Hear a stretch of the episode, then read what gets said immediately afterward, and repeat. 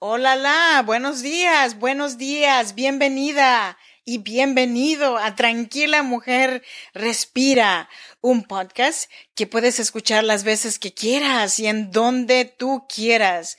Solamente recuerda inscribirte totalmente gratis para que cada vez que haya un nuevo episodio te llegue el aviso. Y también, Tranquila Mujer Respira Nació para acompañarte, para animarte, para que hoy no sea el día que te des por vencida. Al menos hoy no. Yo soy Freda Hunda, te saludo cordialmente desde Sacramento, California.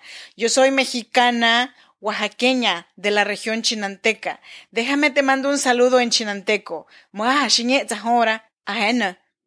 Y eso significa, vine a saludarte mi hermana, mi hermano, ¿cómo estás?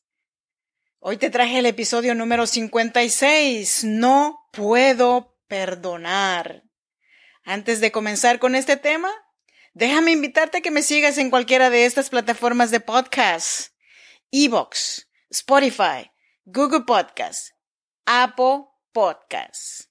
También te invito a que te unas a mi página de comunidad en WhatsApp, fredaunda.com barra comunidad o fredaunda.com barra consulta. Hoy te traje una reflexión acerca del perdón y de todo corazón espero que tomes la decisión de perdonar cualquiera que sea la situación que te está deteniendo en este momento para no perdonar, no para otros.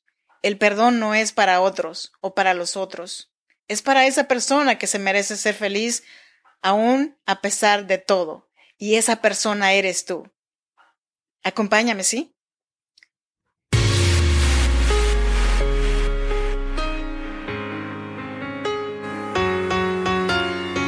En cada situación difícil hay una mujer que decidió ser fuerte y salir adelante.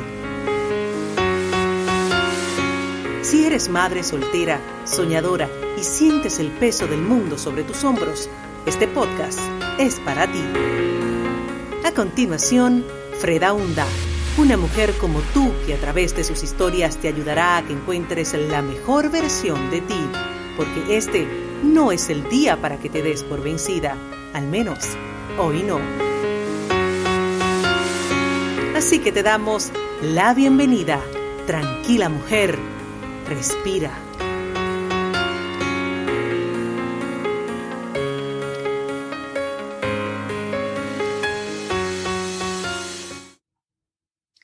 El que no puede perdonar es esclavo del rencor y del resentimiento, emociones negativas que tienen el poder de destruir el cuerpo.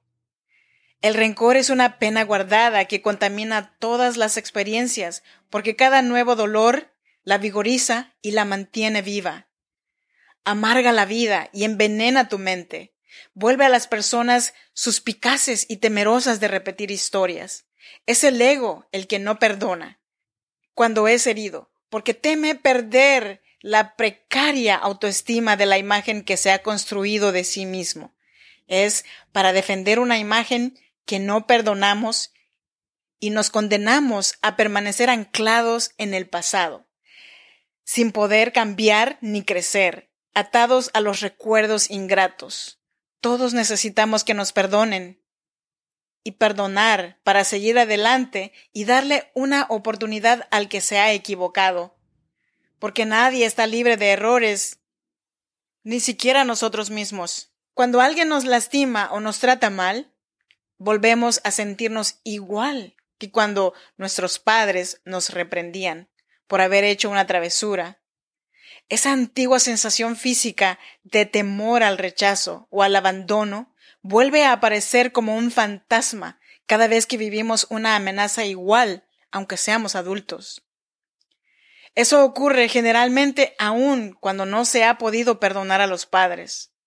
El ego gasta energía defendiéndose de las agresiones cotidianas sin saber que el verdadero ser que somos es intocable y que nadie puede atacarlo ni dañarlo si nosotros no se lo permitimos. Cuando estamos identificados con el ego, el resultado es invariablemente un continuo sufrimiento, como si estuviéramos en carne viva, nos ofendemos cada vez que escuchamos nuestras propias críticas en boca de otros. Por eso, no podemos perdonar porque el ego es muy vulnerable a la opinión de los demás, que apenas nos conocen, pero que nos dicen lo que no queremos oír, que ya sabemos. ¿Por qué nos hieren lo que dicen los otros? ¿Por qué nos duelen sus agresiones? Principalmente porque no estamos seguros de cómo somos y todavía nos estamos preguntando quiénes somos.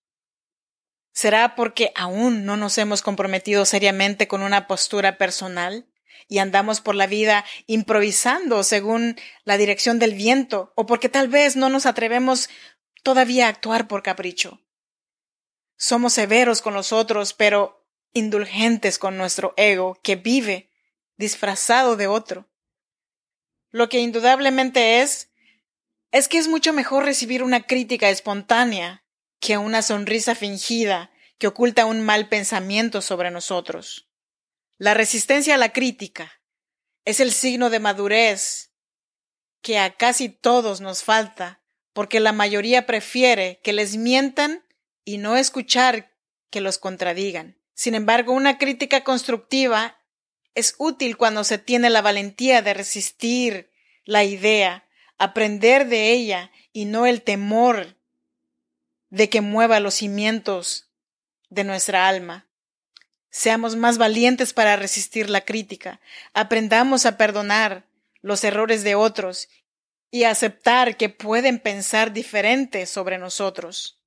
Perdonar no significa tener que frecuentar a una persona como si no hubiera pasado nada y olvidar todo, porque eso sería negación. El perdón va más allá de eso significa no guardar emoción negativa, porque es la emoción la que se enquista en el cuerpo y se transforma en una célula maligna. Ahora, para comprender mejor la forma de aplicar el perdón en nuestras vidas, echemos una mirada a algunas de las razones por las cuales no perdonamos. Una de las razones es, desde luego, la inseguridad. Si tú y yo nos sentimos inseguros en nosotros mismos o en nuestra relación con la vida humana o con la vida espiritual, buscaremos todas las oportunidades que podamos para afirmarnos, al quedar sobre otros, no perdonándolos porque puede proporcionar un falso sentido de seguridad. Otra razón por la que no perdonamos es el rencor. Sin embargo, todos nosotros sabemos que se experimenta una especie de placer haciéndolo. Otra de las razones principales por la que la gente no perdona es en realidad el miedo. Cuando tú perdonas a alguien, te haces a ti mismo vulnerable. Tal vez no perdones porque otra vez te lo van a volver a hacer. Aquí es donde interviene la salud de tu imagen propia. Hasta que tú no te veas como Dios te ve, ni más ni menos, no estarás dispuesto a exponerte.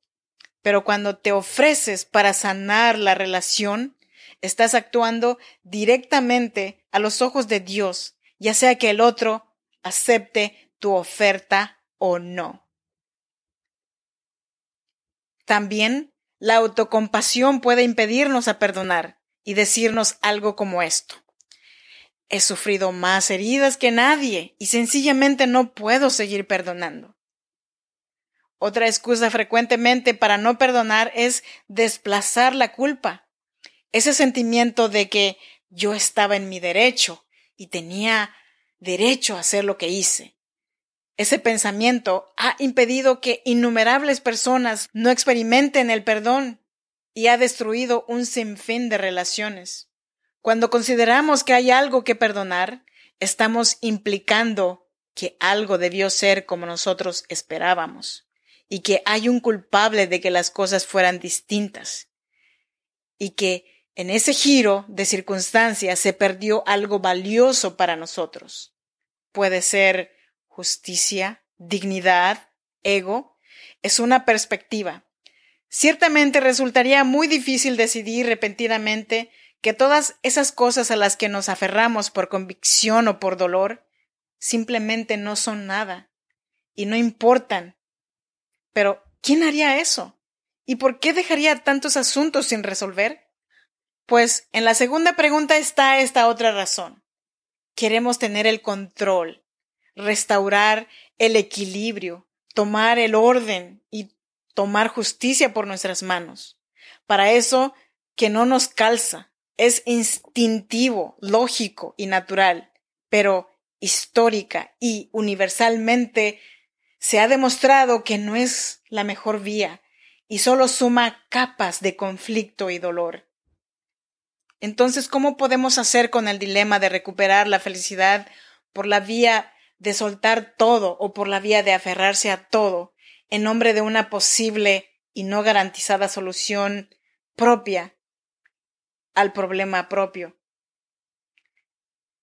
Creo que hay dos cosas importantes que servirán, de cualquier manera. La primera es que eso que nos causó dolor, rabia o frustración es lo que es. It is what it is. Live it or take it. Es lo que dicen los americanos cuando no hay manera de cambiar las cosas o los resultados. Debemos aceptar esa pequeña gran derrota, sin miedo a lo que hay. Luego, sin luchar contra la realidad de que nos sentimos heridos, dañados, vencidos, en pocas palabras, jodidos, necesitamos atravesar nuestro duelo y nuestro luto con conciencia de lo que significa y representa para nosotros la experiencia no planeada y no controlada que vivimos y perdimos. No pasa nada. Lo nuevo llegará. Lo segundo es abandonar la idea y el recurso de hacernos víctimas. Es decir, sí, de seguro resultamos víctimas de algo que nos superó en habilidades para ese momento, pero no somos una víctima como no somos el suelo si no caemos alguna vez. Seamos sinceros. No queremos perdonar mientras la situación nos supera o mientras no sabemos hacia dónde mirar o qué hacer en nuestro presente y futuro. Es una forma inteligente. En alguna parte, la respuesta, solución que aún no tenemos en nosotros una forma de negar que no supimos sortear hábilmente aquello en lo que nos metimos y que aún nos sentimos perdidos y heridos y carentes.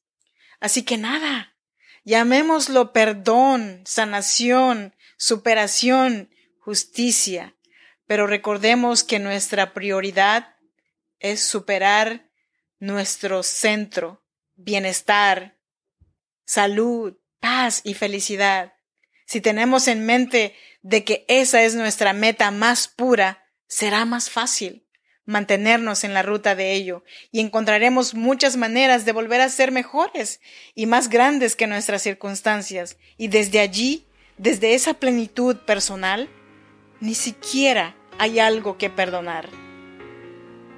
Yo soy Freda Hunda. Fue un gusto y un honor estar aquí contigo hoy. Este episodio lo traje a ti gracias a psicología.laguia2000.com, yoso.blogspot.com, devocionalescristianos.org. Gracias por acompañarme. No olvides de dejarme un mensaje, un me gusta. Muchas gracias por hacer posible este podcast. Hasta la próxima. Bye bye.